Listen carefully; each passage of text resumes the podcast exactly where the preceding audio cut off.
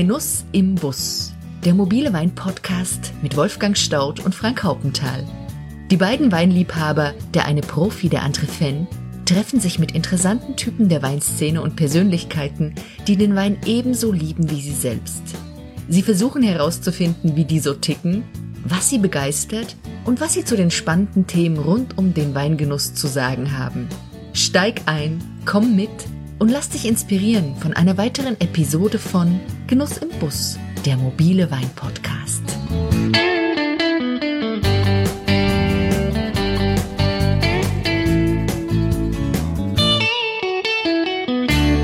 Hallo zusammen. Heute sind wir zu Gast bei Rebecca Materne und Janina Schmidt vom gleichnamigen Weingut Materne und Schmidt in Winningen. Man kann mit Fug und Recht behaupten, dass die beiden die Senkrechtstade an der Terrassenmosel sind, wenn nicht sogar in der gesamten Region zwischen Trier und Koblenz. Und das von 0 auf 100 unter schwierigen Ausgangsbedingungen in den spektakulären Steillagen dieser wunderschönen Kulturlandschaft, nur wenige Kilometer von der Mündung der Mosel in den Rhein entfernt. Respekt. Die beiden jungen Winzerinnen haben ihr eigenes Weingut in 2012 mit wenig Mitteln und viel Enthusiasmus gegründet, obwohl die äußeren Zeichen dafür nicht gerade günstig oder motivierend wirkten. Auch an der Terrassenmosel hat man den demografischen Wandel spürbar erfahren müssen. Manche sagen, der Generationswechsel wurde ein wenig verschlafen und der notwendige Winzernachwuchs blieb lange aus. Die harte Handarbeit im Weinberg ohne die üblichen Maschinen und die ungewissen wirtschaftlichen Erträge haben offenbar viele abgeschreckt Einige der eigentlich herausragenden Rebflächen liegen trotz riesigem Potenzial brach.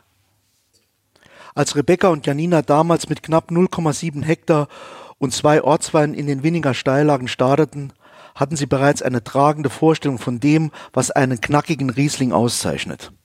Trocken ausgebaut, straffe, strukturreiche Weine, mineralisch, mit animierender Frische und feiner Säure, geprägt von Klarheit und Authentizität, ganz ohne den überflüssigen Firlefanz und Lametta. Die Weine sollten von ihrem Terroir erzählen, wo sie herstammen und in welchem Klima sie reifen und natürlich auch die besonderen Persönlichkeiten und den Charme ihrer beiden Erzeugerinnen widerspiegeln.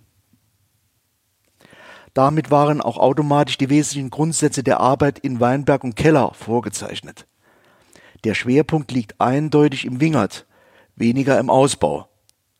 Der karge Schieferboden mit hoher Pflanzendichte, eine intensive Pflege während der Wachstumsperiode, niedrige Erträge und eine Lese zum optimalen Zeitpunkt, um letztlich gesunde und aromatische Trauben zu ernten.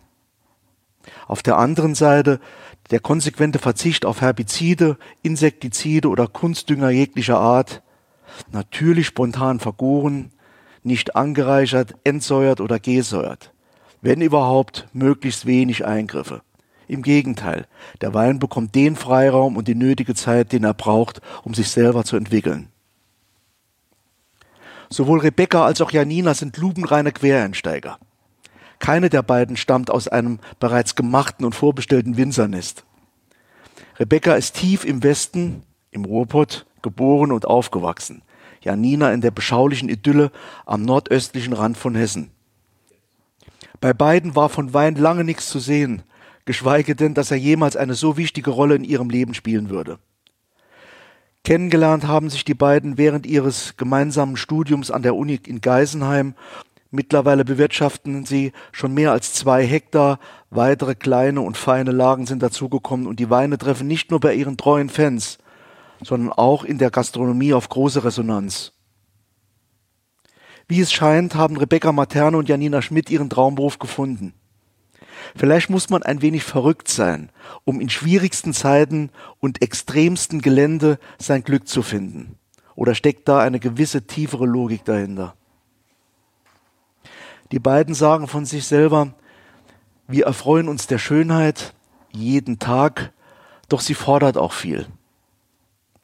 Leidenschaft und Leiden gehören eben doch ganz eng zusammen, wenn man Großes erreichen will. Mut und Entschlossenheit und gleichzeitig die akribische Arbeit, das Durchhaltevermögen mit Steherqualitäten.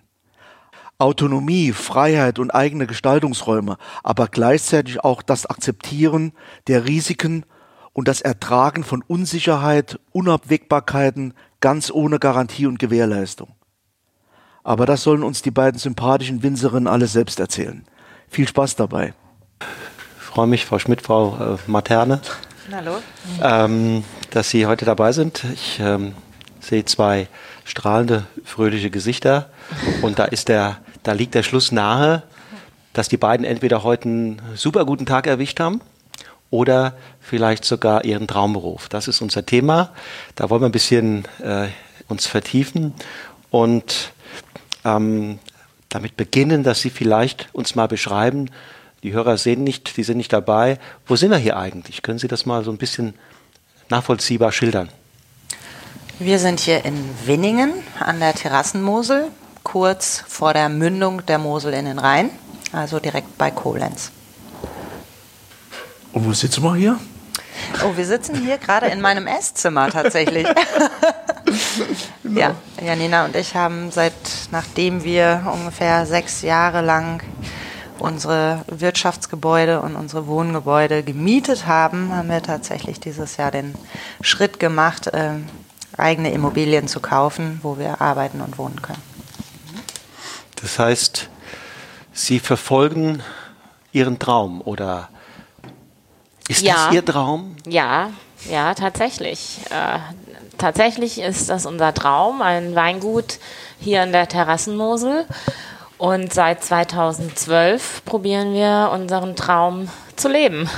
Ja, schön.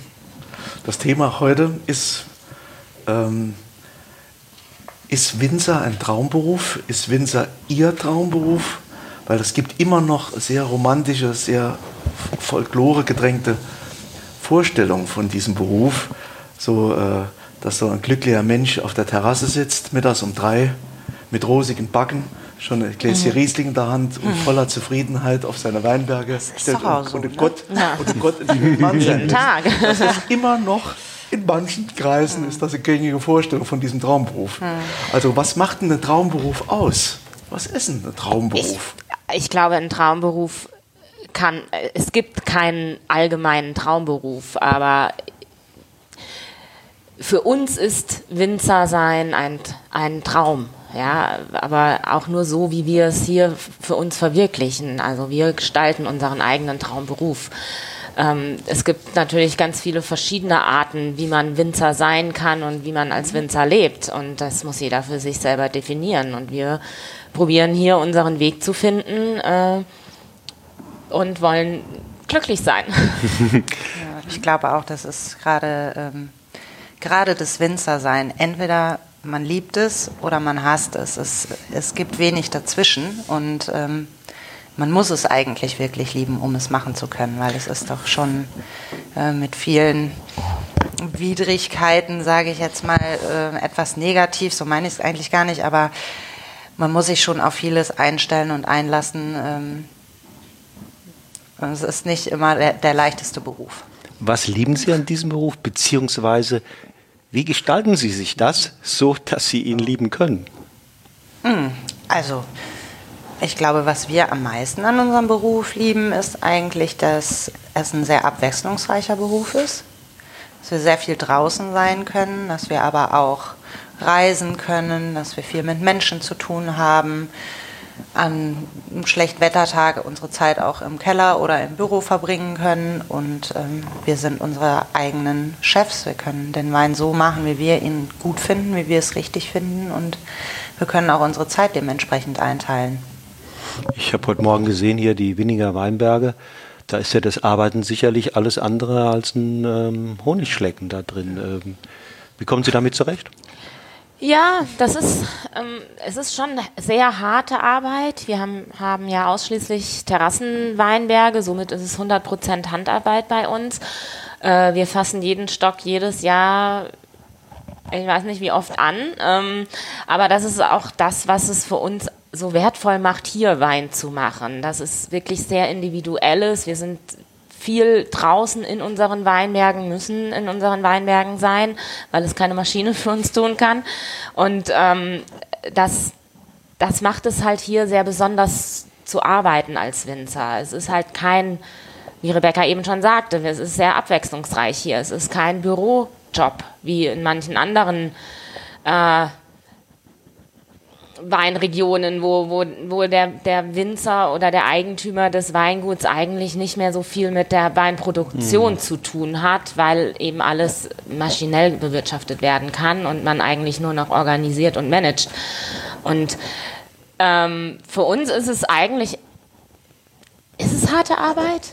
Ich weiß es manchmal gar nicht. Klar, es ist körperlich anstrengend, aber mhm. körperlich anstrengend bedeutet ja nicht harte Arbeit. Wenn einem harte Arbeit, also wenn es Spaß macht, sich körperlich zu betätigen, dann ist es ja nicht wirklich harte Arbeit. Was ich raushöre, ist, ähm, es ist eine Einstellungssache ein bisschen. Ne? Ja. Wie, wie gehe ich ran, ähm, mit welchem ja. Mit welcher Attitude, mit welcher Einstellung äh, gehe ich morgens in den Tag und dann kann auch die, kann es auch körperlich harte und anstrengend sein. Ja. Mir gefällt es trotzdem. Aber es gibt, ich habe gesehen, es gibt äh, Parzellen, die sind überhaupt nicht bewirtschaftet. Das heißt, äh, hier haben auch, hat sicherlich der ein oder andere in den vergangenen Jahren aufgegeben, oder? Ja. Ja, die, die Terrassenmosel äh, an sich hat wirklich das Problem mit den Nachfolgern. Hier in Winningen geht es. Also Winningen hat erstaunlich viele äh, betriebliche Nachfolger. Aber wenn man dann schon zwei Orte weiterfährt, dann geht es los mit wirklich massiven Brachflächen, wo man einfach sieht, da war mal Wein, da ist nichts mehr. Und ähm, ja, es ist schade, aber es, ist einfach ne, eine äh, sehr zeitintensive Bewirtschaftung und ähm, ja, dementsprechend muss man auch, äh, sage ich mal, wirtschaften, damit sich das auch lohnt. Und äh, viele möchten es nicht mehr oder scheuen den Aufwand, der dann doch dahinter steckt, weil man weiß es vielleicht dann doch nicht hundertprozentig lieben und dann macht es auch irgendwie keinen Sinn, es zu tun. Und die eigentliche harte Arbeit in unserem Beruf ist, ähm, den Wein zu verkaufen. Wo man sich denkt, das wäre gerade das besonders Schöne. Ja. Ich wollte gerade auch nochmal auf, auf den Bürojob zurückkommen. Ja. Ne? Den gibt es ja so auch nicht mehr. Ich, ich habe den ja. und ich weiß, wie hart diese, diese Jobs dann auch mal sein, kann, sein können. Ähm, dennoch habe ich die Frage, gibt es ähm, einen Alltag? Gibt es sowas wie einen Alltag, der sich so wie ein roter Faden durch ihr tägliches Leben zieht? Wie kann ich mir das vorstellen? Beim Bürojob fällt es mal leichter, gebe ich gerne zu. Mhm. Betrieblichen Alltag haben wir eigentlich nicht. Ne? Nein. Betrieblichen Alltag gibt es in unserer Konstellation nicht. In anderen Weingütern mit Sicherheit, aber da wir ja mehr oder weniger ein Zwei-Frauen-Betrieb äh, sind, ich glaube, wir könnten, wir könnten darüber sprechen, ähm, wie sich das Jahr organisiert, aber nicht der da einzelne Tag. Da, ja. da, da gibt es so ein System. genau, halt, ne? ja. ja, ja. Wenn ich jetzt das Jahr 2018 mir angucke, können Sie gelassen bleiben, wenn das Wetter mal sich genau entgegengesetzt entwickelt, wie Sie es gebrauchen können? Wird man da manchmal fickerig? Ja, regelmäßig. Regelmäßig, ja. Braucht man gute Nerven. Ist, ja, das ist auch äh, für mich so mit das Belastendste eigentlich an unserem Beruf ist eben, naja, ja, das Belastendste und das gleichzeitig auch das Schönste ist eben das enge Arbeiten mit der Natur.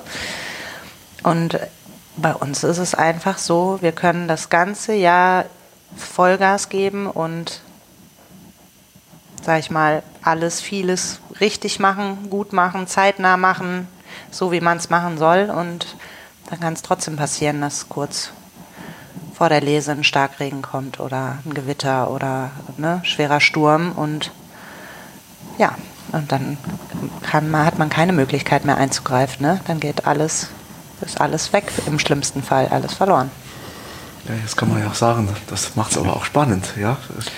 Ja, das ist eine etwas, das ist eine etwas romantische Einschätzung, Danke für weil äh, von einem, der im Büro gearbeitet hat.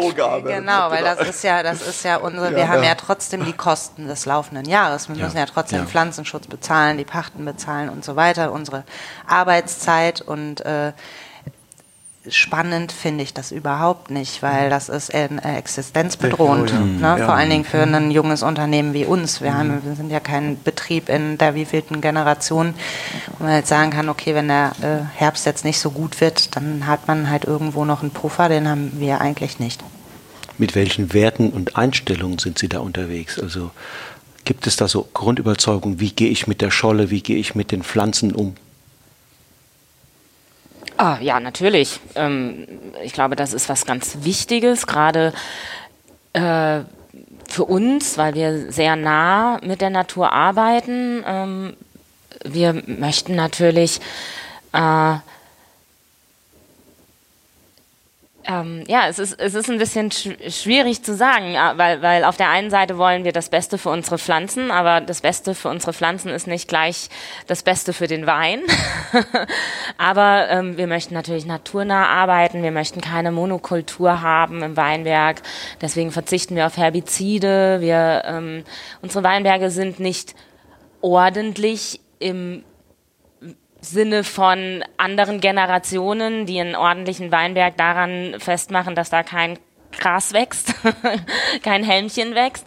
Aber unsere Weinberge sind schön. Wir haben viel Flora und Fauna und ähm, das ist was, was für uns wichtig ist, dass wir mit der Natur arbeiten und nicht gegen die Natur. Hat das also mal einen Selbstzweck, das, was Sie gerade sagen, also dass Sie eine wertigen Umgang mit der Natur anstreben oder ist das im Sinne des Ergebnisses? Trägt das der Wein, dem, der Weinqualität oder einer bestimmten angestrebten Weinstilistik ähm, zu? Ich glaube, es ist ein bisschen beides. Es ist zum einen eben die, äh, die Tatsache, dass wir der Meinung sind, wenn man ähm, auf Boden oder von Boden lebt und von dem Boden nimmt, dass man deswegen noch lange nicht das Recht hat, ähm, Habitat für Tiere zum Beispiel zu nehmen. Ja, ähm, das ist einfach, wir haben hier viele Echsen, ne? Schlangen, Eidechsen, wir haben hier einen, einen Falter, der nur hier vorkommt. Ähm, Bienensterben ist eh ein globales Thema, ne? so weiter und so fort. Ähm, das ist für uns ganz wichtig und zum anderen ähm, sind wir einfach auch der Meinung, dass ähm, es muss einen vernünftigen biologischen Kreislauf geben, überall, damit es sich äh, Räuber-Beute-Verhältnisse gut einspielen. Und wenn es eine Monokultur gibt, dann überlebt eben genau das, was von der einzigen Wirtspflanze leben kann, das sind die Rebschädlinge. Ne? Und ähm, ja, deswegen macht es für uns in jeder Hinsicht einfach Sinn, so zu arbeiten. Ich möchte zurückkommen gerne auf den nicht vorhandenen Alltag. Der, der ja aus, aus unglaublich vielen äh, kleinen Ereignissen bestehen und da habe ich gerade auch noch gelernt, die auch äh, kritisch sind und wo schnelle Entscheidungen getroffen werden müssen. Und wie arbeiten Sie beide zusammen? Gibt es am besten. Ist, das ist mir schon klar, sonst wären die Weine nicht so toll. Aber, aber äh, gibt es sowas wie eine Arbeitsteilung bei Ihnen? Oder der eine macht das gerne, der andere macht das weniger gerne und so? Und wie, wie kann ich mir das vorstellen? Es gibt keine klassische Arbeitsteilung bei uns. Äh, wir machen wirklich alles zusammen. Natürlich gibt es äh, Dinge, die Rebecca lieber macht, es gibt Dinge, die ich lieber mache oder es gibt auch, es gibt ja Stärken und Schwächen bei jedem Menschen. Und das ist halt das Schöne bei uns, dass ähm, unsere Stärken und Schwächen sich teilweise ergänzen, aber auf der anderen Seite auch äh, wir die Schwächen des anderen Schwächen sein lassen und äh, dann halt die Stärken nehmen.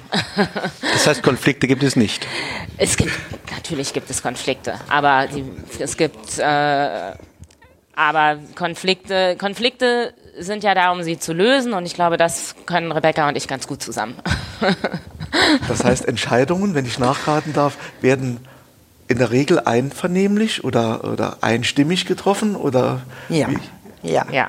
Das also ist ja wichtig, gerade was Sie schildern, wie, die mit den Risiken, mit denen Sie umgehen, ja jeden Tag. Ja, ja. Also es, Entscheidungen treffen wir immer zusammen, auch kleine Entscheidungen, wo unsere Männer dann auch oft äh, drüber lachen, ne? weil wir schon wieder, obwohl wir uns den ganzen Tag sehen, äh, schon und schon dreimal telefoniert haben, dann abends dann nochmal telefonieren müssen und so. Ähm, aber wir treffen Entscheidungen immer gemeinsam und natürlich ist es auch manchmal so, dass ähm, wir nicht beide zu 100 Prozent sagen, ja, das ist die richtige Entscheidung, aber es kristallisiert sich immer so raus eigentlich, dass die eine merkt, okay, der anderen ist das jetzt vielleicht ein bisschen wichtiger als mir selber und deswegen ähm, ist das jetzt okay für mich so, wenn wir das so machen. Ne? Und das betrifft aber keine, keine keine grundsätzlichen Entscheidungen, wie zum Beispiel, wie machen wir unseren Wein oder ähm, was ist gut für unsere Weinberge. Das sind dann eher so Kleinigkeiten. Ne? Ähm, kaufen wir jetzt das oder kaufen wir das oder gehen wir jetzt heute in den Weinberg oder in den. Ne? Also. Mhm. Vorhin habe ich eine Bemerkung aufgeschnappt. Da hatte ich das Gefühl, es macht fast alles Riesenspaß, mit Ausnahme des Verkaufens. Nein, Nein. das macht Spaß, das Verkaufen. also es ist, äh, es ist ein harter Markt. Ja. ja. Es macht äh, das Verkaufen, Weinverkaufen macht Spaß, weil das, ähm, das ist dann der Punkt, wo wir halt mit Menschen zusammenarbeiten, die äh, auch dem Wein so verfallen sind, wie wir es sind. Und es macht Freude zu sehen, äh, wenn unsere Weine auf der ganzen Welt getrunken werden. Aber es ist einfach ein, ein sehr kleiner Markt, der Weinmarkt, gerade in dem Preissegment, in dem wir uns äh, bewegen. Und es ist hart, dort reinzukommen. Und es ist ähm, auch harte Arbeit, ähm, ähm, dort zu bleiben. Mhm. Dann ist das jetzt eine super Gelegenheit, um uns und auch denen, die den Podcast hören, mal einen Wein von Ihnen richtig schön zu beschreiben. Also ich glaube, das Besondere allgemein an unseren Weinen ist, dass ähm, wir sie nicht beeinflussen durch die Möglichkeiten, die man ja durchaus hat in der Kellerwirtschaft mit Zusätzen oder wie auch immer. Also wir vergehren unsere Weine natürlich mit den natürlichen Hefen in unserem Keller, in unserem Weinberg. Wir manipulieren auch nicht den Säuregehalt, den Zuckergehalt. Ähm, wir lassen sie einfach so, wie sie sind und wir lassen ihnen sehr viel Zeit, ähm, eigentlich bis kurz bevor wir die Fässer wieder brauchen. Und äh, wir möchten eigentlich Weine machen, die ähm, natürlich die Herkunft und auch den Jahrgang widerspiegeln. Deswegen verzichten wir bewusst auf solche, solche Dinge und möchten die Mineralität, die ja doch äh, unsere Region bestimmt im Riesling, zeigen, indem wir trockene, nicht sehr alkoholische Weine machen, die sehr präzise, sehr klar und sehr auf den Punkt sind. Aber jetzt, wie ist alles gekommen? Mal, mal, mal, mal ein paar Jahre zurückgedreht. Äh, wie sind Sie als junge Menschen losgezogen, um Ihr Glück in dieser Welt zu finden? Möchtest du das machen?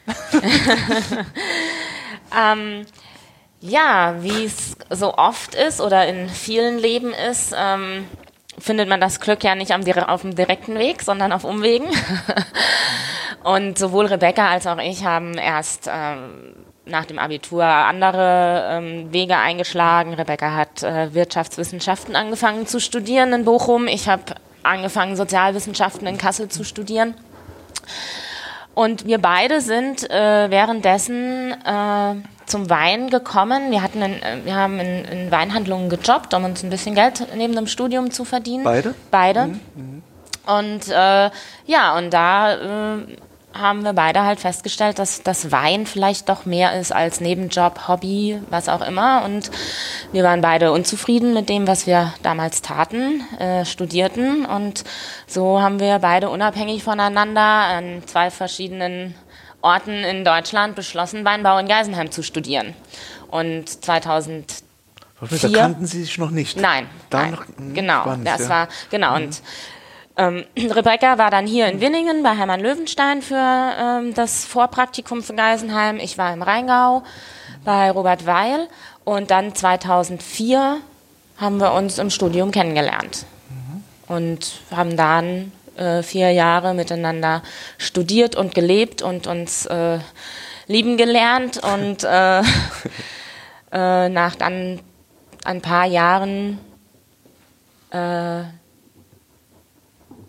Rebecca war, war im Ausland viel, ich war hier an der Mosel und am Mittelrhein auf Weingütern angestellt und äh, irgendwann kamen wir an den Punkt, wo wir einfach sehr unzufrieden waren mit dem, was wir taten und das Gefühl hatten, dass Winzer nicht unser Traumberuf ist, mhm. weil wir halt äh, ihn nicht so ausüben konnten, wie wir uns das eigentlich vorgestellt haben. Was hat da gefehlt? Mhm. Selbstbestimmung. Mhm. Ja, der Wein ist äh, eine Form der Kunst. Ja, es ist ähm, ein bisschen so, ähm, wenn man in der Regel hat man auch als, sage ich mal, studierter Mensch im Weinbau seltenst die freie Entscheidung über das Weinsortiment, ja, sondern es wird einem halt vorgegeben, entweder irgendwie ja, es soll eine trockene Spätlese aus der Lage geben, eine süße Spätlese oder eine halbtrockene Spätlese aus der Lage. Ne? Es müssen die und die Positionen sein, das wird immer das und das wird immer das und dann machen wir das und ne, man ist nur ausführendes Organ. Es ist, es ist so ein bisschen, als würde man äh, ein Bild von einem Künstler einfach abpauschen, ne? abpausen. Und ähm, ja, das war für uns einfach nicht, nicht Wie verliefen da die Diskussion? Haben Sie darüber sich ausgetauscht? Ja. Über dieses ja. nicht ganz zufrieden sein ja. mehr? Das hat ja auch nicht viel anderes als einen normalen Job in irgendeiner Firma, wie Sie beiden das beschreiben. Das sind ausführende Organe. Ja. Ausführende Organe. So viel unterscheidet sich das dann auch nicht. Ja. Ich glaube, was es für uns halt ähm, so leicht gemacht hat, den, diesen Schritt zu wagen und selbstständig zu machen, war, dass wir, wir halt Wein nicht als ein Produkt sehen. Und wir sind nicht die Macher des Weins, sondern wir begleiten das. Wir sind verwurzelt oder wir wo wollten irgendwie verwurzelt sein mit dem, was wir dann letztendlich in die Flasche füllen.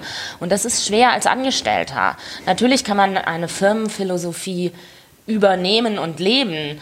Und jeder der ähm, das dann für sich übernimmt oder in seiner Firma das findet, was er auch selber mit sich vereinbaren kann, dem gratuliere ich dazu. Und Rebecca haben, hatten das halt nicht. Wir haben das in, in keinem Job gefunden, den wir gemacht haben. Und somit war es dann ganz einfach, nicht ganz einfach, aber relativ leicht für uns zu sagen, na, wenn wir es nirgendwo auf der Welt finden, dann müssen wir es ändern und müssen es halt zu unserem eigenen machen. Hm. Die, ich meine, diese Chancen liegen ja nun nicht ähm, auf der Straße. Ne? Hm. Ne? Äh, die allermeisten Weingüter werden fortgesetzt von sozusagen einem Nachfahren. Hm. Öfters ist es der Sohn als äh, die Tochter, aber das kommt auch vor. Aber dass man dann quasi als studierte ähm, Weinbautechniker oder Önologen sagen, äh, auf die Suche nach einem eigenen Weingut geht, das ist ja ein Abenteuer, oder? Hm. Ja, wir haben das auch so nicht gemacht. Also wir haben nicht äh, ein Weingut für uns gesucht, ja, äh, sondern wir haben äh, wir hatten ja, wir hatten ja das große Glück, dass wir uns beim, beim Weingut Heimann Löwenstein in den ersten zwei Jahren die Kellermeisterstelle teilen durften und so dann immer eine von uns Zeit hatte, in den eigenen Weinbergen ähm, unterwegs zu sein. Und damals haben wir eben auch von diesem Weingut ähm, Flächen bekommen, die sie nicht mehr bewirtschaften wollten oder uns zuliebe abgegeben haben. Und ähm, genau, und dann haben wir halt angefangen und dann haben wir geguckt, okay, was brauchen wir? Wir konnten dort den Keller nutzen, also brauchten wir eigentlich erstmal nur Gebinde. Und dann haben wir mal den ersten Wein gemacht und dann haben wir das so zwei Jahre gemacht und dann haben wir einfach festgestellt, dass es schwierig ist, weil zum einen eben immer eine von uns dort war und die andere war alleine unterwegs. Und zum anderen gab es einfach ja oder gibt es ja Arbeitsspitzen. Und natürlich als angestellter Mensch hm, musst du erstmal, sage ich mal, den, dem Plan deines Arbeitgebers folgen. Und deine eigenen Weinberge kannst du dann ernten, wenn dann die Zeit dazu ist. Das heißt, es gab schon eigene Weinberge.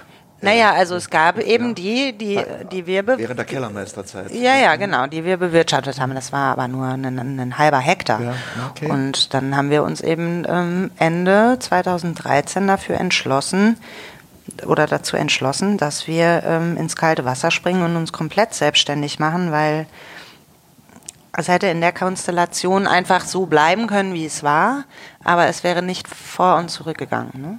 Und, ja. ja was man, was wir vielleicht noch mal äh, sagen könnten, ist, ähm, Rebecca und ich sind hier an die Terrassenmosel gekommen mit der Idee, ein, dass wir beide ein Weingut zusammen gründen.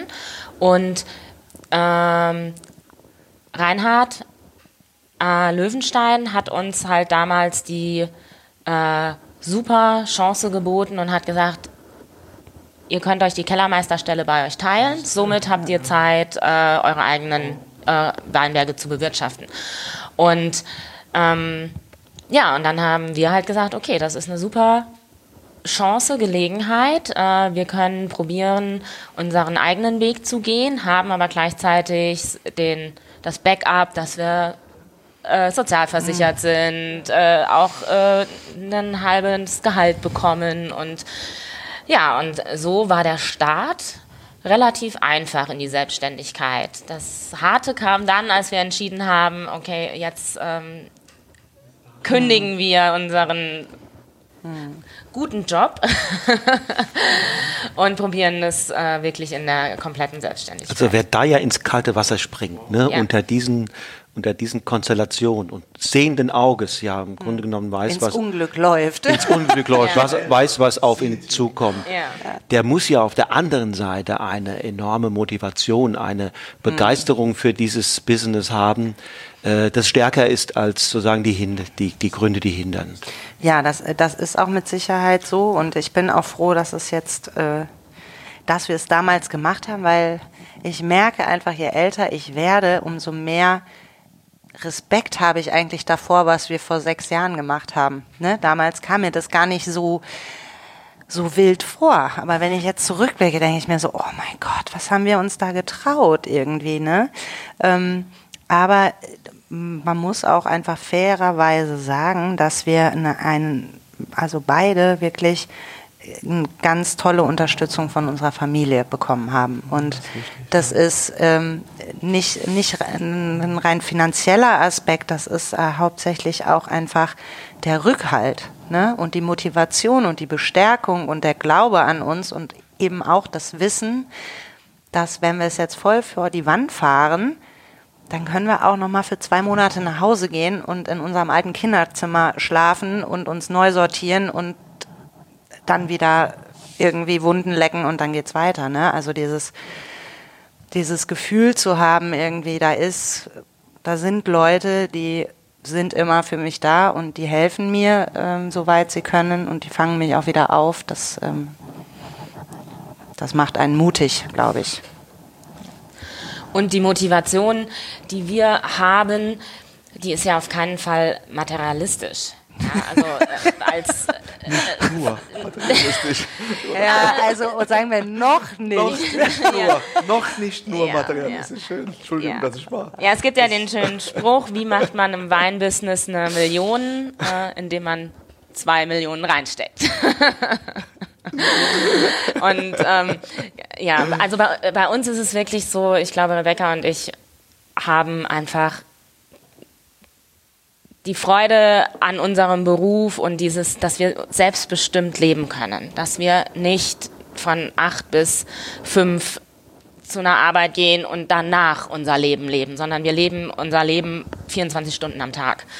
Und ähm, das war uns beiden wichtig und dafür haben, haben wir und werden wir äh, auch einiges in Kauf nehmen, nämlich äh, nicht jeden, nicht äh, 25 Tage bezahlten Urlaub im Jahr oder äh, jedes Jahr in Urlaub fahren. Jedes Jahr in Urlaub fahren. Das ist auch überbewertet. Ja. Also eine große Vision, die Kraft gibt. Ja, ja, ja. ja. Die, die, trägt wahrscheinlich. Ne? Das, ist, das können auch nicht viele sagen, sowas.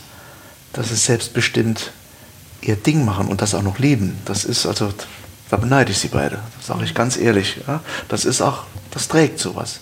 Mich würde noch interessieren, in diesem Zusammenhang dieser Urknall 2013, ich drücke mich mal martialisch aus, Urknall, wo die Entscheidung, wir kappen diesen, diesen äh, nährenden Arm, den mhm. kappen wir noch und jetzt geht's, wie ging es dann weiter? Ging das dann rutscht man dann rein, Schritt für Schritt, oder äh, ist das alles wie ein Masterplan ist vorgegeben? Es ist wirklich, also äh, ich glaube, wir haben viel Glück gehabt in unserer Laufzeit und wir haben aber auch viel dafür getan. Also wir, wir haben zum Beispiel uns einfach umgehört. Ne? Wir brauchten dann ja einen neuen Keller. Wir konnten ja auch nicht dann dort bleiben. Und dann ähm, haben wir eine ganz wunderbare ähm, Dame kennengelernt, die ähm, damals ein eigenes Weingut hatte, was es jetzt aber schon seit äh, Jahrzehnten nicht mehr gibt. Und die fand es ganz toll und die hat uns ähm, für einen wirklich fairen Preis äh, ihren Keller überlassen, einen Riesenkeller. Und ähm, dann brauchten wir natürlich unsere Fässer, ein paar hatten wir schon, ein paar mussten wir neu kaufen, dann brauchten wir auf einmal eine Presse und eine Pumpe. Und ähm, ja, und dann brauchten wir vor allen Dingen auch noch mehr Weinberge. Und das war auch ein bisschen schwierig, einfach weil es kannte uns ja hier keiner. Und es hat auch, glaube ich, am Anfang keiner wirklich gedacht, dass wir hier bleiben. Und wir mussten dann hier die Mosel rauf und runter fahren und irgendwie an Reifeisenmärkten und Bäckern und äh, wo die Leute halt so reinlaufen, Aushänge machen, dass wir Weinberge suchen und dann haben wir natürlich am Anfang auch wirklich das angeboten gekriegt, was keiner machen wollte. Ne? Völlig, völlig äh, malade Weinberge, die teilweise die Drahtanlagen überwuchert waren und wir die mit großen Scheren erstmal komplett freischneiden mussten, um überhaupt Reben sehen zu können und so Sachen. Aber ja, irgendwie, ne, das ist mal Schritt für Schritt und wir haben sehr viel hm, gebastelt und uns überlegt, äh, wie man Sachen machen kann, ohne große Investitionen tätigen zu müssen. Und das hat immer ganz gut funktioniert, um uns so von Jahr zu Jahr äh, ja, ein bisschen einen Ticken besser zu machen. Ne? Gab es das so eine, wurden Sie ein bisschen auch gepampert von anderen Winzern, die hier da waren? Die haben gesagt, die jungen Mädels, den greifen wir, wenn sie mal Hilfe brauchen, unter den Arm oder haben Sie sich eher da doch alleine gefühlt? Mal von Ihrer Familie abgesehen. Nein, das ist, also hier in Winningen haben wir eine tolle äh, Winzergemeinschaft. Hier helfen sich alle gegenseitig ähm, und ähm, alle Kollegen äh, weiß jetzt nicht, ob sie uns jetzt im Speziellen helfen, aber man hilft sich einfach. Wenn irgendwas kaputt ist, dann äh, braucht man nur äh, bei den Kollegen zu fragen und einer der Kollegen wird einem helfen. Mhm. Äh, oder wenn man, äh, hier in Winningen gibt es halt auch so eine, diese tolle Gemeinschaft. Wir sind Mitglieder bei den Jungwinzern und wenn einem etwas passiert, ja, sich ein Bein bricht und er kann jetzt irgendwie für sechs Wochen nicht in den Wein mehr gehen, dann wird ein Tag organisiert, wo dann alle zusammen für ihn mal Reben schneiden gehen oder so. Und das ist wirklich, also hier in Winningen, das ist wirklich toll. Und ähm, viele unserer Kollegen haben auch großes Respekt vor dem, was wir gemacht haben, weil ähm, ja lange Winzerfamilientraditionen und alles ist da und wir fangen hier an mit, mit nichts und äh, kämpfen uns so durch. Und ähm, das zeigen sie uns auch, dass sie das gut finden und dass wir hier willkommen sind. Ja. Wie weit sind Sie denn Ihrer eigenen Meinung nach in Sachen Weinqualität vorangekommen? Da gibt es ja nun bestimmt auch eine Entwicklung von Ihrem ersten Jahrgang, hoffe ich, mhm. äh, bis jetzt. Und wie kann es da weitergehen noch? Ja, es ist ein bisschen so die Frage, wie man denn Qualität definiert. Ne? Ähm, also für mich ist erstmal grundsätzlich ähm, eine hohe Qualität in einem Wein dann, wenn er sehr gut schmeckt, ohne dass viel reingeschüttet worden ist. Ja? Und wenn er ähm, seine Herkunft zeigt und seine Rebsorte widerspiegelt, dann ähm, ne? aber ähm, dann kommt ja der Punkt Geschmack und ähm, äh, Stilrichtung. Und ich glaube, da ähm, haben wir uns schon sehr verändert äh, von den ersten Jahren, die wir gemacht haben, bis heute. Nämlich, dass wir einfach immer mehr in die Richtung gehen, dass unsere Weine sehr trocken sein sollen, dass sie nicht so hoch sein sollen im Alkohol, eben um auch schön elegant zu sein. Und da ist aber jetzt schwer zu sagen, sind sie jetzt qualitativ besser als vor fünf Jahren. Mhm, mhm. Für uns sind sie besser und näher an ihrem Ideal. Näher an dem, was wir machen wollen. Aber ob das jetzt ein qualitativer Unterschied ist, das würde ich jetzt vielleicht nicht so unbedingt sagen. Ich glaube, wir werden immer präziser in der ja. Stilistik. Äh, und da auf, äh, auf diesem Weg verlieren wir Kunden, und aber wir gewinnen auch Kunden. Und ich glaube, ähm, um sich in der Weinwelt mit Weinen zu etablieren, reicht es nicht guten Wein zu machen. Gute Weine gibt es viele. Man muss Weine machen, die ähm, einen Wiedererkennungswert haben. Und da sind wir, glaube ich, auf einem ganz guten Weg, dass unsere Weine äh, wiedererkannt werden und dass unsere, unser Stil ähm, äh, individuell ist. Mhm. Das heißt aber auch Ihr Stil, Sie hatten ja am Anfang schon äh, ein Bild, wie ein idealer Wein zu sein hat. Und der hat sich aber sehr wohl dann in, der, in, der, in den letzten Jahren präzisiert oder, oder, oder verändert. Danke auch für die Abgrenzung zur Qualität. Das ist ganz wichtig. Ich glaube, haben wir vor kurzem gehört, Qualität, das ist eigentlich äh, eine notwendige Bedingung. aber noch nicht hinreichend für einen guten Wein. Ich glaube, ähm, wenn man so intensiv mit dem arbeitet, was man dann letztendlich ich finde produzieren so ein blödes Wort, aber ähm, es ist halt ein, Produzieren.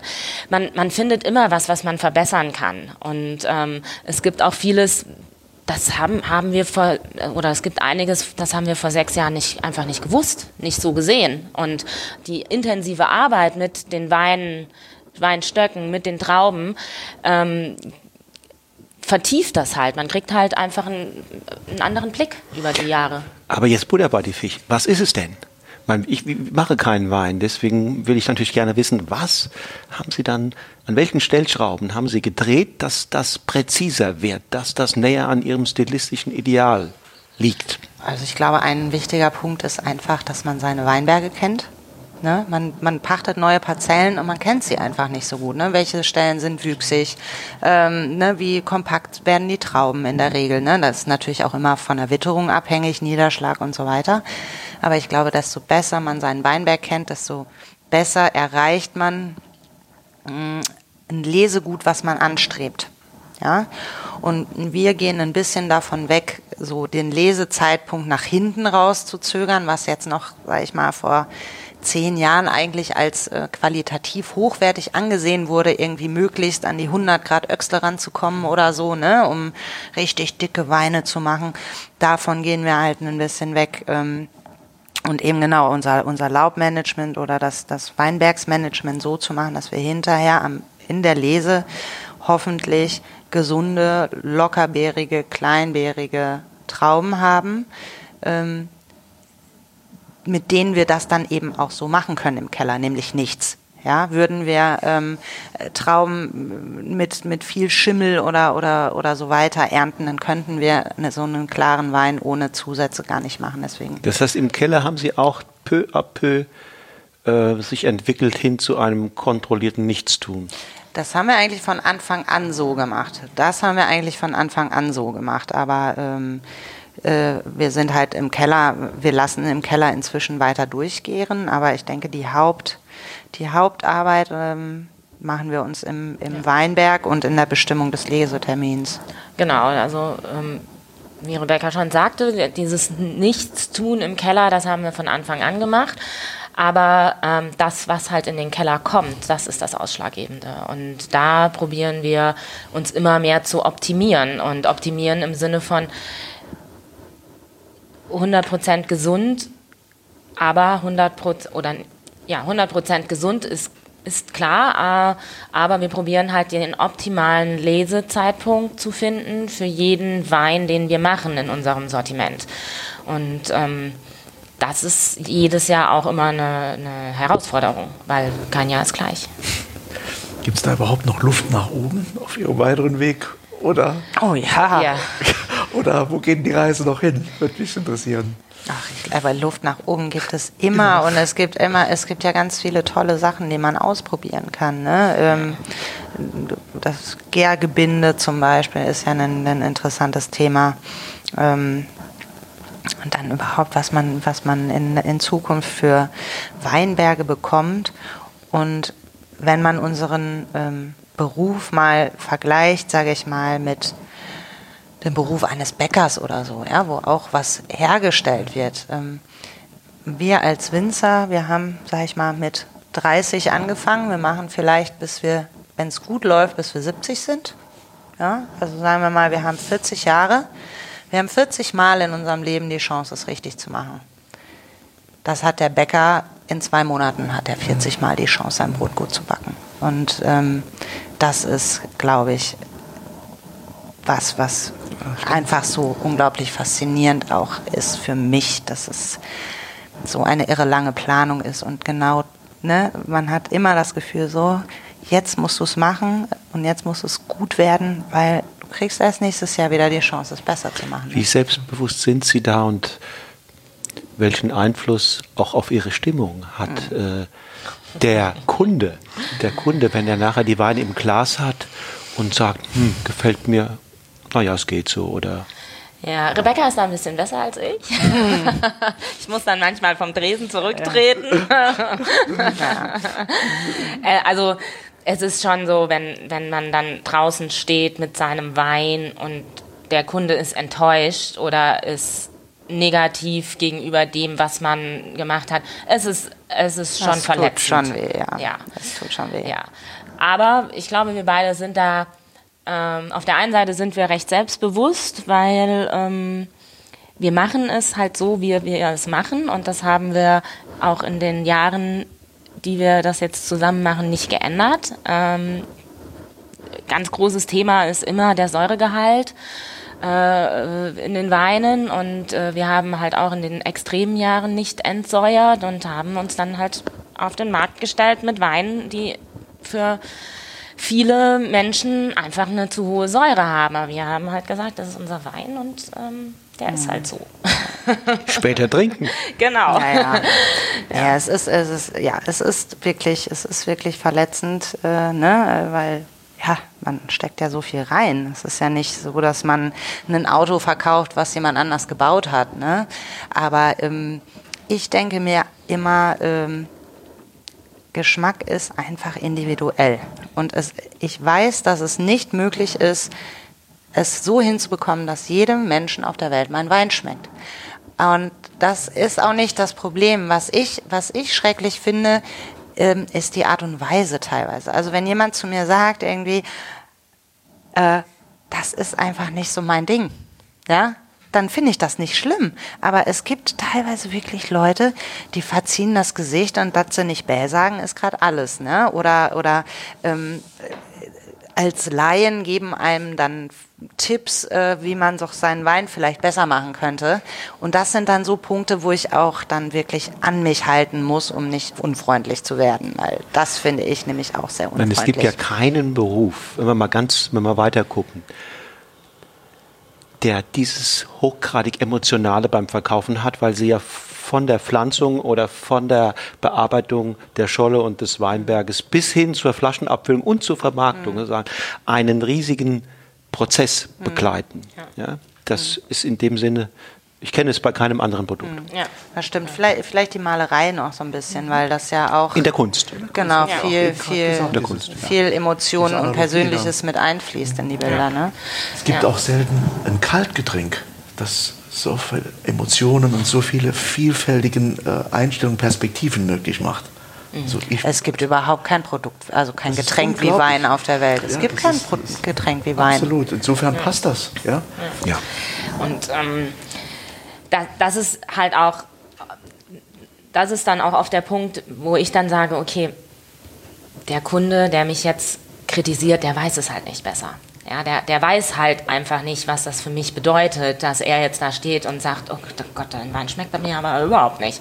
Und das ist dann der Punkt, wo ich dann sage, okay, er weiß halt nicht, was er da jetzt gerade sagt, weil er denkt, ich verkaufe hier ein gemachtes Produkt, aber eigentlich verkaufen wir ja äh, ein Jahr unseres Lebens. ja, und deswegen dann denke ich manchmal, okay, gut, bleib ruhig. von der Musik, wenn wir auftreten und es kommen dann nach dem Job, nach dem Gig kommen dann Leute, die dann ähm, gute Tipps geben, wie man seine Verstärker einstellt oder ja. wie die Gitarren besser klingen, anstatt ja. zu sagen, Frau Materne, das war nett, ihr habt euch angestrengt, Jungs, aber es war nicht hundertprozentig meins. Dann kann ich auch wunderbar sagen, ja, mich machen halt keine Reggae-Musik. Mhm. Das ruft ja. nicht ganz so. Ja, für dich, die, die, die, ja. die beiden leben davon und insofern ist das natürlich ja, eine, aber noch bei eine, Profis ist das auch so. Genau so. Ähm, wenn ich jetzt gerade bei diesen persönlichen Geschichten bin und ähm, würde mich interessieren, ich habe einen halben Respekt von dem, was Sie leisten. Also wirklich, also ich wusste ja im Vorfeld schon ein bisschen was. Bleibt denn da überhaupt noch ein klein bisschen was übrig, was einfache Menschen als Freizeit bezeichnen? Oder gehen Sie in Ihrem Beruf, den Sie, der ja vieles vom Traumberuf hat, gehen Sie da völlig auf? Und das ist Teil schon von Ihrer Freizeit. Ich, wie kann ich mir das vorstellen? Hm schwierig, ne? Es ist, äh, es ist schwierig. Natürlich gibt es Freizeit im Sinne von Zeit, die ähm, wir nicht mit unserem Wein verbringen, ja, sage ich jetzt mal. Ja. Also Rebecca hat eine, hat, hat eine Tochter, somit hat sie äh, eine Verantwortung und natürlich auch äh, Freude daran, mit ihrer Tochter Dinge zu tun. Ähm, aber ich glaube, kopfmäßig ist man eigentlich immer im Beruf. Aber das Schöne bei uns ist ja, dass unser Beruf unser Leben ist und wir das wirklich gerne machen. Und natürlich sagen wir auch irgendwie nach acht Stunden im Weinberg so, jetzt ist mal gut, äh, jetzt gehen wir mal nach Hause und dann haben wir Freizeit. Aber in unserer Freizeit beschäftigen wir uns auch ganz viel mit dem, was dann für andere ähm, auch Arbeit ist, wie äh, drüber nachdenken, was können wir denn, wo können wir denn als nächstes äh, unseren Wein verkaufen oder so. Das, das macht man halt einfach abends zu Hause oder ähm, ja.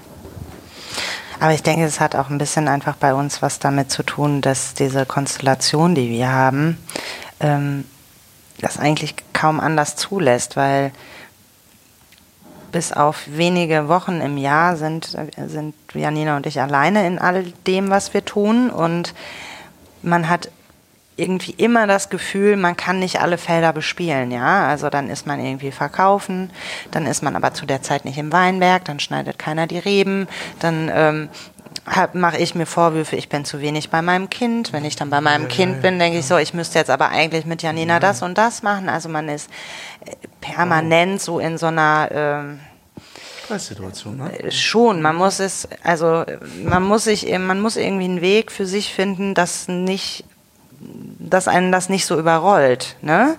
Und ich glaube, dass wir auch auf einem Weg, auf einem guten Weg dazu sind, uns ähm, jetzt über die nächsten Jahre auch ein bisschen freier zu machen, ja, ähm, für, für andere Dinge und ein bisschen auch ähm, Kompetenzen abgeben zu können oder einfach öfter mal jemanden zu haben, den wir bezahlen dafür, dass er in den Weinberg geht, dass das schon mal so ein bisschen aus dem Kopf raus ist. Ne? Dann lassen Sie uns doch mal in die Zukunft blicken. Denken Sie mal, Schmidt-Materne, Materne-Schmidt in zehn Jahren. Wo möchten Sie einerseits mit Ihrem Weingut stehen? Was wäre ein Ideal so für Ihr Familienleben? Wie stellen Sie sich das Leben vor und sich selbst in diesem Leben? Eigentlich kann vieles so bleiben, wie es ist. ja. Nein, also ich, ich, ich stelle mir für mich einfach ein bisschen mehr Sicherheit vor. Ja, also das, ähm, eben nicht dieses Gefühl zu haben, hoffentlich ernten wir nächstes Jahr genug, sondern äh, dann irgendwie zu wissen, okay, äh, wir können locker unser Haus abtragen ähm, und auch wenn es mal ein kleiner Herbst wird, ähm, müssen wir nicht ausschließlich Schablettenkäse essen. So, ne? so, das sind so eigentlich die Dinge, die ich, die ich mir wünsche. Ein bisschen mehr Stabilität, ein bisschen mehr Sicherheit und ein bisschen mehr Zeit an sich, für, um, ja. Ja, für mich ist auch mehr Sicherheit ein großes Thema und ähm, um das zu bekommen, müssen wir ein bisschen wachsen, nicht nicht viel, aber wir müssen einfach auch noch ein bisschen größer werden über die nächsten Jahre. Ähm ja, und wie Rebecca sagte, vieles kann so bleiben, wie es ist. Ich würde mir wünschen, dass vielleicht unsere Männer äh, weniger arbeiten müssten in fremdangestellten äh, Positionen, dass man vielleicht ein bisschen mehr zusammenarbeitet als Familienweingut, zwei Familienweingut. Ja, das, das wären so ja, Sicherheit und die Männer mehr integrieren. Was glauben Sie, wo wird in zehn Jahren hier die Terrassenmosel stehen? Oh, ganz vorne. Ja, ich hoffe, ich hoffe wieder, oder wir hoffen, dass es, ich meine, Moselwein, jetzt nicht nur Terrassenmoselwein, sondern Moselwein an sich oder deutscher Wein, war mal im gleichen, in den gleichen Munde mit Bordeaux und Champagner. Und ich glaube, da muss der deutsche Wein auch wieder hin, weil unsere Möglichkeiten hier in Deutschland, speziell an der Mosel mit den Steillagen, Wein zu produzieren, es ist aufwendig, es ist teuer und wir können uns nicht mit einer La Mancha vergleichen. Äh, wir müssen uns einfach über Qualität und Individualität ähm, präsentieren und darüber äh, auch wieder den Stellenwert erlangen, den wir mal hatten, nämlich dass unsere Weine, Rieslinge in allen damals allen Königshäusern, heute weiß ich nicht, in allen Managerzimmern getrunken werden. ja, und, äh, also und gerade eben für mich einfach dieser Bereich hier der Terrassenmosel, der ist ähm, unvergleichbar äh, auf der Welt und äh, der ist einzigartig, ob man also ich kann natürlich nicht verstehen, wie man die Weine eventuell nicht mögen könnte, die hier äh, wachsen, äh, weil sie sind wirklich äh, super individuell, mineralisch, salzig. Sie sind der Riesling ist gemacht, um hier zu wachsen und ähm, es muss einfach es muss einfach irgendwie in, in die Welt raus. Wir müssen das als neue Generation schaffen, den Leuten zu zeigen, hier, diese Region hier, die ist so klein und sie ist so einzigartig und hier wachsen Weine, die findest du sonst nirgendwo auf der Welt. Ja. Und dann hoffentlich werden auch wieder viele Brachflächen neu rekultiviert, weil die Nachfrage steigt. Ja. Welches Gläschen trinken Sie dann selber gerne abends? Mhm. Wenn mal die Zeit bleibt. Gibt es doch sowas, wo Sie so richtig Lust drauf haben? Oh ja.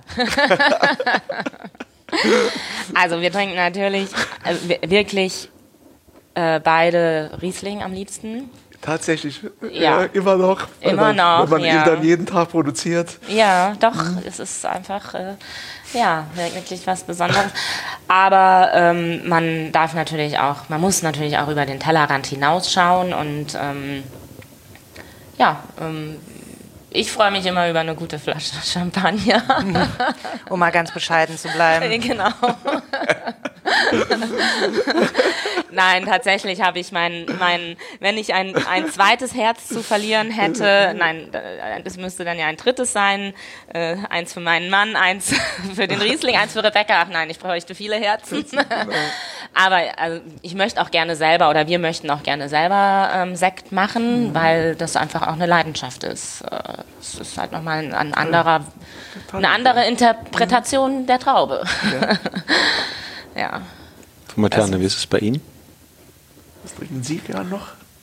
Ja, also ich bin auch ähm, großer äh, Riesling-Fan und ich trinke auch besonders gerne äh, in Rot den ähm, Spätburgunder. Das sind so Eine bevorzugte Region für diese Rebsorte? Oh, mein Mann macht ganz wunderbaren Spätburgunder. oh. ja. An der Terrassenmosel. Ja. Ja, da. Also nicht, muss nicht immer Burgund sein halt, ne? Nein, also im Burgund gibt es wirklich ganz, ganz wunderbare Getränke, aber man kann auch wirklich viel Pech haben dort. Oh ja. Vielleicht ist es auch ein bisschen so, umso mehr man sich mit Wein beschäftigt oder wenn man, wir, wir leben Wein ja, weil wir, wir haben ja jeden Tag damit zu tun, unsere Freizeit ist eigentlich auch immer von irgendwie von Wein geprägt. Ähm, man, man ist einfach auch neugierig auf, auf Neues, auf anderes und man probiert halt sehr vieles äh, und ich finde das einfach so spannend, dass es halt so viel zu entdecken gibt in der Weinwelt. Es gibt vieles Traditionelles zu entdecken, wenn man ins Burgund guckt, wenn man in die Champagne guckt, wenn man ins Bordeaux guckt. Aber dann gibt es auch halt auch so viel Neues. Gerade im Moment passiert ja so viel in der Weinwelt. Es ist nicht alles toll, es schmeckt nicht alles super, aber es ist interessant. Und das macht halt auch, es ist halt auch ein großer Teil oder das ist etwas, was unseren Beruf halt auch so spannend macht. Dass man, Teil dieser spannenden Welt zu ja, sein. Ja, und man findet so viele interessante Menschen in dieser kleinen Weinwelt. Das ist einfach, ähm, man kann es nicht darauf herunterbrechen, ich trinke am liebsten das, weil Wein ist halt mehr als nur den Wein zu trinken. Es sind halt auch die Menschen, die, die ihn gemacht haben, die ihn verkaufen und so macht es einfach riesen Spaß in der Weinwelt sich umzuschauen. Und es gibt wirklich erstaunlich wenig Unsympathen in diesem Metier. Ja. da ist was dran. Haben wir auch selten, selten jemand gefunden. Gibt es andere Berufszweige, da oh, sind die ja. häufiger vertreten. Ja. Haben Sie noch was auf dem Herzen? Gibt es noch eine Botschaft, die Sie uns mitgeben, bevor wir von dann ziehen und dann natürlich auch unseren Hörern? Guten Wein trinken. ich denke, ich denke das muss es auch sein. Was soll's oder was anders? Dann darf ich mich herzlich bedanken für dieses ähm, wunderbare Gespräch. Äh, wenn ich mich outen darf, ich hatte sehr wohl den Eindruck, den dringenden Eindruck, dass Sie Ihren Traumberuf tatsächlich gefunden haben mhm. und ausüben. Das reißt einen sogar mit. Und ähm, mich hätte es auch ehrlich gesagt gewundert, wenn man ihre Weine kennt. Ähm, wie kann man sowas machen, auch mit den Steillagen, was sie beschreiben, wie, was für eine Arbeit da drin steckt, dass man sowas machen kann ohne einen Traumberuf. Also mir, mir würde da nichts mehr einfallen. Also nochmal herzlichen Dank für Ihre Zeit. Vielen Dank ich auch, dass danke auch. Durften. Ich danke auch ganz, ganz herzlich und habe doch noch eine Frage. Ja. Welchen Wein trinken wir jetzt zusammen? Willinger Hamm. Würde ich auch sagen, ja. Die beiden sind sich einig. Ja. Vielen Dank. Wunderbar. Dankeschön. Sehr gerne. Vielen Dank. Das Sortiment des Weinguts Materne und Schmidt ist klassisch aufgebaut. Zunächst der Gutswein, das sogenannte Wunschkind, ein smarter Gaumenschmeichler als erste Visitenkarte und Einstich. Dann kommen die Ortsweine aus Winningen, Kobern und Lehmen, die setzen schon mehr als ein ernsthaftes Ausrufezeichen. Und als krönender Abschluss die Lagenweine wie das Winninger Bruchstück oder der Lehmener Leih, alle voller Trinkgenuss, ganz großes Kino, aber sicher nichts für ängstliche Kreaturen oder ungeduldige Wirkungstrinker. Alle auch die sogenannten Kleinen machen bereits großen Spaß, der aber sicher mit der Zeit noch deutlich größer werden wird, wenn die noch recht ungestümen Aromen und Komponenten zueinander finden und so richtig miteinander gerufen. Meine erste Begegnung mit diesen Weinen fand schon vor ein, zwei Jahren in meinem Frankfurter Lieblingsrestaurant statt. Übrigens fantastische Weinkarte. Olli, der Gastgeber und Sommelier, stellte mir zwei Flaschen mit einem frechen, pfiffigen Etikett auf den Tisch. Was meinst du? Du magst doch normalerweise diese leichten, frischen Rieslinge von Saar und Mosel. Doch nach dem Essen war ich immer noch beeindruckt, fast begeistert und gleichzeitig noch hellwach. Mit den üblichen zarten Möselchen hatte das rein gar nichts zu tun. Es waren wunderbare Essensbegleiter, straff und kraftvoll, aber definitiv keine Alkoholbomben. Direkt am Vorabend unseres Gesprächs mit Rebecca und Janina erfolgte in einem netten Winninger Restaurant, übrigens zusammen mit Wolfgang, eine weitere Begegnung quasi unter realen Wettkampfbedingungen. Ein 2015er Winninger Ortswein von Materne und Schmidt musste gegen einen riesigen Berg gut gewürzter Sperrips antreten und hat sich, oh Wunder, bravourös geschlagen. Dabei sogar eine äußerst gute Figur hinterlassen.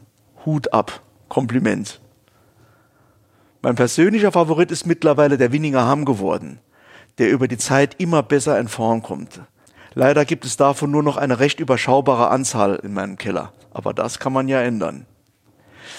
Die Weine von Materne Schmidt sind im ausgewählten Fachhandel, im Internet und natürlich auch direkt über das Weingut zu beziehen. Eine Webseite gibt es natürlich auch www.materne-schmidt.de. Dort könnt ihr viele weitere Informationen rund um das Weingut, die Weine und die beiden Winzerinnen abfragen.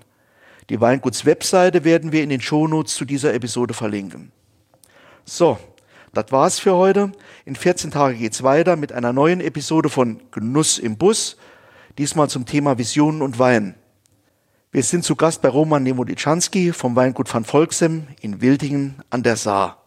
Von ihm wollten wir wissen, welche Leitideen, Strategien und Visionen er von Anfang an verfolgt hat, was ihn täglich antreibt und letztlich, welche Rolle und Stellung er heute an der Saar einnimmt und wie sein Weg von einem Quereinsteiger ins Winzerbusiness bis hin zur absoluten Spitze im Riesling Olymp verlaufen ist. Wenn euch unser Podcast gefällt, freuen wir uns, wenn ihr ihn abonniert und auf iTunes eine Bewertung hinterlasst. Also dann, bis in zwei Wochen, habt eine gute Zeit und bleibt uns verbunden. Das war eine weitere Episode von Genuss im Bus, dem mobilen Wein-Podcast mit Wolfgang Staudt und Frank Hauptenthal. Informationen rund um das Thema Wein und Termine für Seminare und Tastings findest du unter wolfgangstaud.com.